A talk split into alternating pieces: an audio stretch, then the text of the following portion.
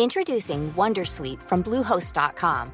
Website creation is hard, but now with Bluehost, you can answer a few simple questions about your business and get a unique WordPress website or store right away. From there, you can customize your design, colors, and content. And Bluehost automatically helps you get found in search engines like Google and Bing. From step-by-step guidance to suggested plugins, Bluehost makes WordPress wonderful for everyone. Go to bluehost.com/wondersuite. El expresidente del gobierno José Luis Rodríguez Zapatero se ha convertido en el principal activo electoral de Pedro Sánchez para lograr su reelección en los comicios del próximo 23 de julio.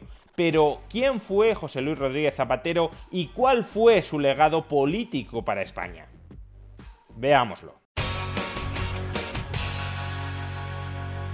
Uno de los hechos más sorprendentes de la campaña electoral del Partido Socialista Obrero Español de cara a los comicios del próximo 23 de julio es haber convertido al expresidente del gobierno, José Luis Rodríguez Zapatero, en uno de sus principales reclamos electorales. Y digo que este hecho es sorprendente porque Zapatero como presidente del gobierno fue una auténtica calamidad una calamidad reconocida entre propios y extraños. No en vano, Zapatero tuvo que renunciar a presentarse a las elecciones generales del año 2011, no porque él no quisiera presentarse, sino porque sus perspectivas electorales eran tan ruinosas, tan deplorables, que huyó de las urnas para no recibir el muy serio correctivo que finalmente terminó recibiendo el candidato que reemplazó a Zapatero, Alfredo Pérez Rubalcaba. En 2011 los votantes huyeron despavoridos del Partido Socialista y huyeron por la pésima gestión política y económica realizada por Zapatero, especialmente en su segunda legislatura, desde el año 2008 al año 2011. Pero claro, como ya ha llovido mucho desde entonces, más de una década, a muchísima gente se le ha olvidado la calamidad que supuso Zapatero, de ser un apestado político, una persona que hundió, que destrozó al Partido Socialista porque su gestión política y económica había sido lamentable, a convertirse en un revulsivo electoral del Partido Socialista porque muchos se han olvidado de lo que supuso Zapatero para España. Y para evitar este inconveniente olvido, vamos a refrescar algo la reciente memoria histórica española sobre lo que supuso José Luis Rodríguez Zapatero para nuestra economía. Primero, constatemos que Zapatero ganó sus segundas elecciones en el año 2008 a lomos de la mentira. Zapatero negó sistemáticamente que España estuviera en crisis y que fuera a entrar en una crisis económica llamaba catastrofistas a todos aquellos que alertábamos ya en 2007 y por supuesto en 2008 de que la economía española se encaminaba a una durísima crisis. Veamos algunos extractos de estos engaños descarados de Zapatero negando la realidad de la crisis en España.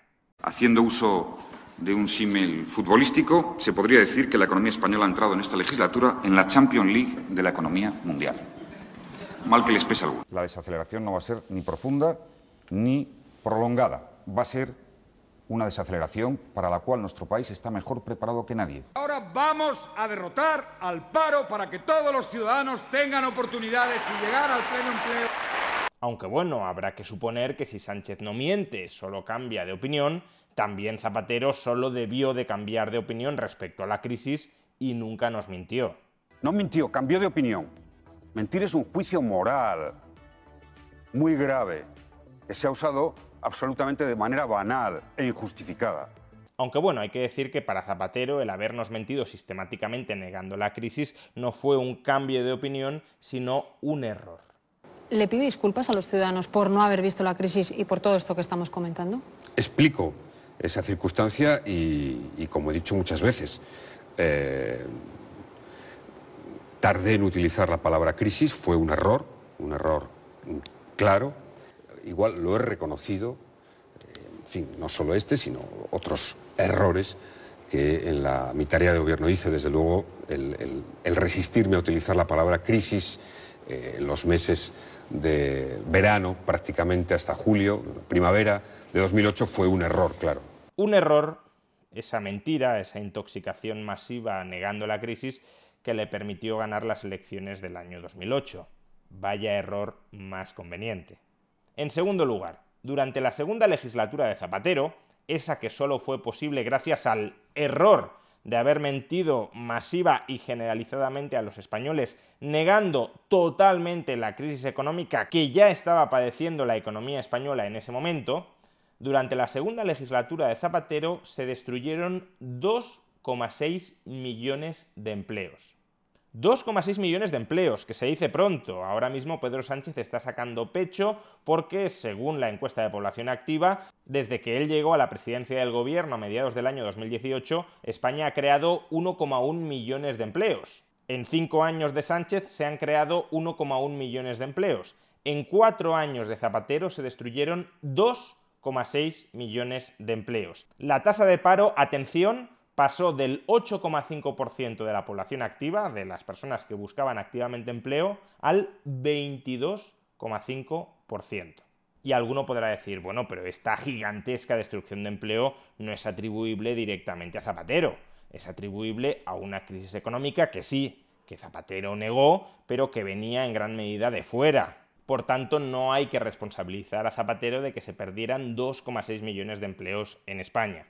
Sin embargo, este es un argumento tramposo. Por un lado, porque la crisis económica española no venía exclusivamente de fuera. También teníamos un descomunal burbujón inmobiliario interno.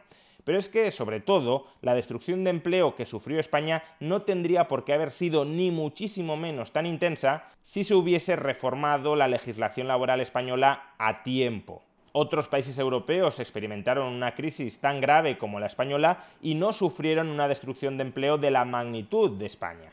Y eso es así porque la legislación laboral de la época, que no fue reformada hasta el año 2012, era una legislación laboral que amplificaba la destrucción de empleo ante una crisis económica. De hecho, según el BBVA Research, si la reforma laboral del año 2012 se hubiese aprobado en el año 2008, es decir, si Zapatero hubiese aprobado la reforma laboral que en el año 2012 aprobó el Partido Popular, durante su segunda legislatura, 2008-2011, se habría evitado la destrucción de 2 millones de empleos. Es decir, que durante la segunda legislatura de Zapatero se destruyeron 2,6 millones de empleos y 2 de esos 2,6 millones de empleos se podrían haber salvado, se podría haber evitado tal destrucción si Zapatero no se hubiese obstinado en no flexibilizar el mercado laboral español. Por tanto, él sí fue responsable de la gigantesca destrucción de empleo que experimentó España en su segunda legislatura. Y si no me creen a mí, escuchen a Octavio Granados, secretario de Estado de Seguridad Social bajo el gobierno de Zapatero durante su segunda legislatura el secretario de Estado de Seguridad Social es algo así como el número dos del ministro de Trabajo, es decir, el viceministro de Trabajo de José Luis Rodríguez Zapatero. Atención a lo que dijo hace unos pocos años. Nosotros esto, cuando digo nosotros me refiero a los socialistas, lo hicimos fatal en la crisis de 2008, porque dejamos que se destruyeran tres millones de puestos de trabajo.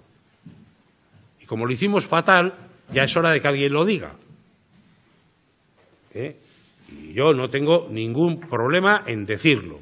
Lo hicimos fatal. Teníamos que haber sido capaces de lo que hizo el gobierno de Felipe González en el 92. ¿Extendió el trabajo a tiempo, a tiempo parcial? Sí. ¿Extendió los contratos temporales? Sí. ¿Y qué consiguió con eso? Pues que no hubiera tres millones de personas sin empleo. Porque la crisis del 92 pudo haber sido tan fastidiada en España como la crisis de 2008. A confesión de parte, relevo de pruebas. Tercero, Zapatero también estafó, también engañó a las familias ahorradoras españolas para intentar tapar el enorme agujero inmobiliario ladrillístico del sistema bancario español. En el año 2009 el sistema bancario español y muy en particular el sistema de cajas de ahorro de España estaba quebrado. Estaba quebrado porque durante los años anteriores había sobreinvertido en el ladrillo y cuando el ladrillo se viene abajo, todo el activo de bancos y sobre todo cajas españolas también se viene abajo y la depreciación profunda del activo provoca la descapitalización, la quiebra de esas entidades. ¿Y qué hizo el gobierno de Zapatero ante esa realidad, ante la realidad de que el sistema bancario español estaba quebrado? ¿Reconocer la realidad? ¿Decir la verdad? Pues evidentemente no. Volver a mentir, a cambiar de opinión o a cometer un error. Lo que intentó hacer el gobierno de Zapatero es, por un lado, esconder. Cool fact a crocodile can't stick out its tongue. Also, you can get health insurance for a month or just under a year in some states. United Healthcare short term insurance plans, underwritten by Golden Rule Insurance Company, offer flexible, budget friendly coverage for you. Learn more at uh1.com.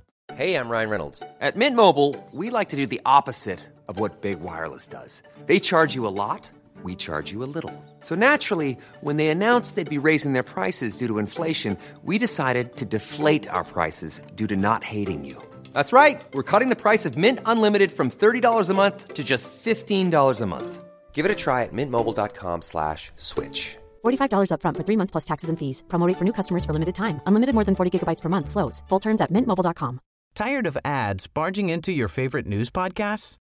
Good news. Ad-free listening is available on Amazon Music for all the music plus top podcasts included with your Prime membership. Stay up to date on everything newsworthy by downloading the Amazon Music app for free or go to amazon.com slash news ad free. That's amazon.com slash news ad free to catch up on the latest episodes without the ads. Toda la basura de las cajas de ahorros debajo de la alfombra y por otro intentar que las familias españolas pagaran el servicio de limpieza de toda esa basura escondida debajo de la alfombra.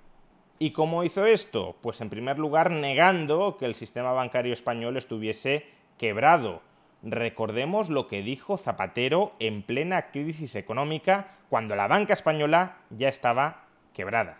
Quizá España tenga el sistema financiero más sólido de la comunidad internacional.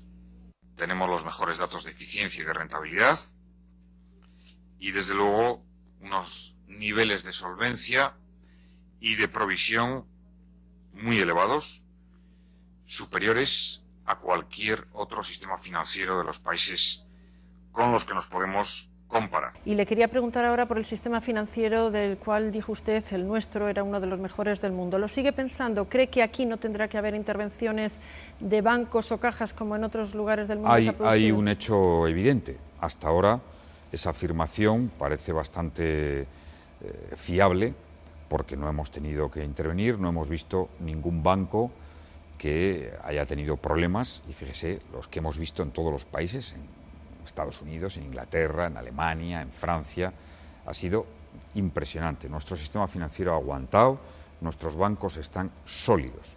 Primero, por tanto, negó los enormes problemas que sí tenía el sistema bancario español, la descapitalización estructural del sistema bancario español, blanqueó la situación muy mala del sistema bancario español y acto seguido estructuró un proceso de fusiones entre cajas de ahorros para el que se solicitó el apoyo financiero de los ahorradores españoles a través de la compra, de la adquisición de las famosas participaciones preferentes, deuda subordinada a perpetuidad emitida por las cajas de ahorros y también de las acciones de nueva emisión de aquellas cajas que se habían reconvertido en bancos, como por ejemplo Bankia.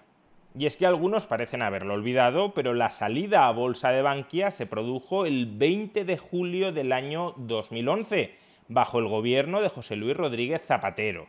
Porque fue Zapatero quien impulsó la fusión de las cajas de ahorro, fue Zapatero quien impulsó que las cajas de ahorro emitieran deuda o se reconvirtieran en bancos para emitir acciones y que emitiendo deuda y emitiendo acciones captaran el ahorro de las familias españolas engañadas por el propio presidente del gobierno cuando les dijo que el sistema financiero español era el más sólido del mundo, y con ese ahorro captado bajo engaño a las familias españolas, tratar de tapar los agujeros del sistema financiero español a la espera de que llegara la recuperación y no fuera necesario meter dinero público para rescatar a bancos y cajas.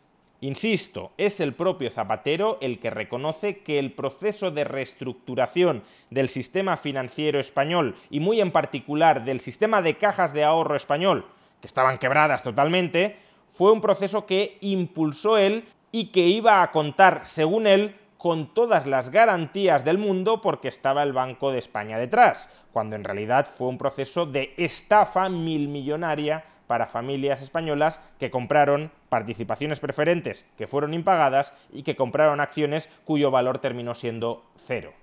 Si hay que hacer mm, fusiones, reestructuraciones en el ámbito de las cajas, lo va a hacer el, Banco de España con las cajas, como estamos viendo ahora un proceso, si hay que hacer más en el futuro, se hará, pero puedo también dar en este sentido mucha seguridad sobre nuestro sistema financiero. Pero oye, que Zapatero tampoco mintió sobre el sistema financiero español, porque mentir es un juicio moral. Lo que hizo Zapatero fue cambiar de opinión o cometer un error. No mintió, cambió de opinión. Mentir es un juicio moral muy grave se ha usado absolutamente de manera banal e injustificada. Y por último, durante su segunda legislatura, José Luis Rodríguez Zapatero disparó el tamaño del Estado y disparó, en consecuencia, la deuda pública española. Como no quiso hacer las reformas necesarias para sanear rápidamente la economía española, Zapatero optó en el año 2009 por tirar del keynesianismo más ramplón, es decir, lo que hizo fue aprobar un megalómano plan E, un megalómano plan de obra pública con la esperanza, con la expectativa de crear empleo, cavando agujeros y volviéndolos a tapar. Quiero que todos los ciudadanos sepan que el objetivo fundamental del Gobierno es luchar contra el desempleo y volver a una senda de recuperación de puestos de trabajo. Además, queremos que la economía española, que es la octava potencia económica del mundo, salga fortalecida de esta crisis. En esto consiste el Plan Español de Estímulo de la Economía y el Empleo, que desde hoy vamos a llamar Plan E. Este plan incluye medidas que ya están en marcha y medidas que el Gobierno irá adoptando en los próximos meses. Es un plan que integra medidas de apoyo a las pequeñas y medianas empresas para que puedan mantener su actividad y el empleo. Es un plan que contempla una fuerte inversión pública para mejorar nuestras calles, nuestros pueblos, nuestras ciudades, para que seamos más fuertes en nuestro capital productivo y creemos empleo. Pues bien, esa y otras medidas de despilfarro generalizado que tan solo pretendían ocultar, enmascarar la situación real de la economía española para evitar el reajuste, la reestructuración que sí necesitaba, dispararon la deuda pública de España desde el 35% del PIB al 70% del PIB. Es decir, en apenas cuatro años, la deuda pública española, el peso de la deuda pública española sobre el PIB se duplicó. Luego Rajoy siguió incrementando la deuda pública desde el 70 hasta el 100-105% del PIB, es decir, que Rajoy aumentó tanto la deuda pública española como lo hizo Zapatero. Pero el primero que disparó la deuda pública española fue Zapatero, y fue Zapatero quien dejó un gigantesco déficit público, la deuda pública es el resultado de la acumulación de déficits públicos, que en el año 2012, justo después de que concluyera la segunda legislatura de Zapatero, estuvo a punto de abocar a España a la suspensión de pagos.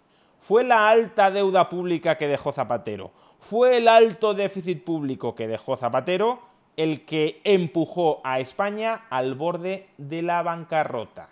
Y este es un legado tan bochornoso que ni siquiera el propio Zapatero se atreve a negar, a matizar o a corregir. Fijaos cómo no sabe ni siquiera qué decir frente a Ana Pastor cuando le saca este tema. Pero le dejaron, le insisto, herencia, el dato de déficit. Esto se lo tuvo que comer el gobierno nuevo. Ahora me dirá, lo sabían, que esta es la pelea que ya tuve yo con Salgado en televisión española. ¿Lo supieran o no? Ustedes dejaron el déficit que dejaron. Sí, Eso es un hecho. Bien, yo no sé el déficit que va a haber este año, ¿no? Es decir, me parece que es lo digo sinceramente, ¿no? es eh, discutir las cosas que son para el debate de profundidad y el calado de una crisis financiera que ha afectado a la mitad casi de la zona euro, me parece que son eh, las cosas que, que no son las relevantes.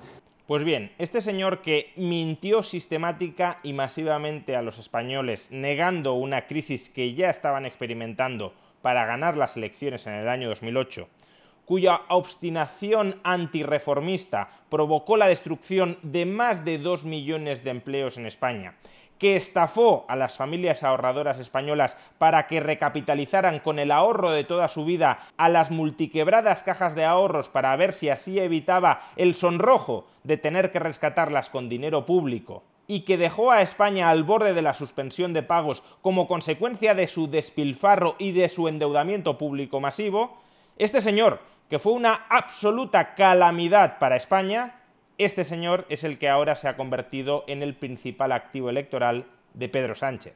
Dime con quién andas y te diré quién eres.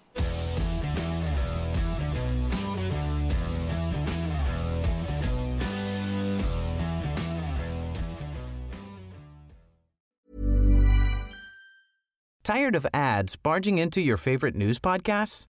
Good news. Ad-free listening is available on Amazon Music. For all the music plus top podcasts included with your Prime membership. Stay up to date on everything newsworthy by downloading the Amazon Music app for free or go to amazon.com slash news ad free. That's amazon.com slash news ad free to catch up on the latest episodes without the ads.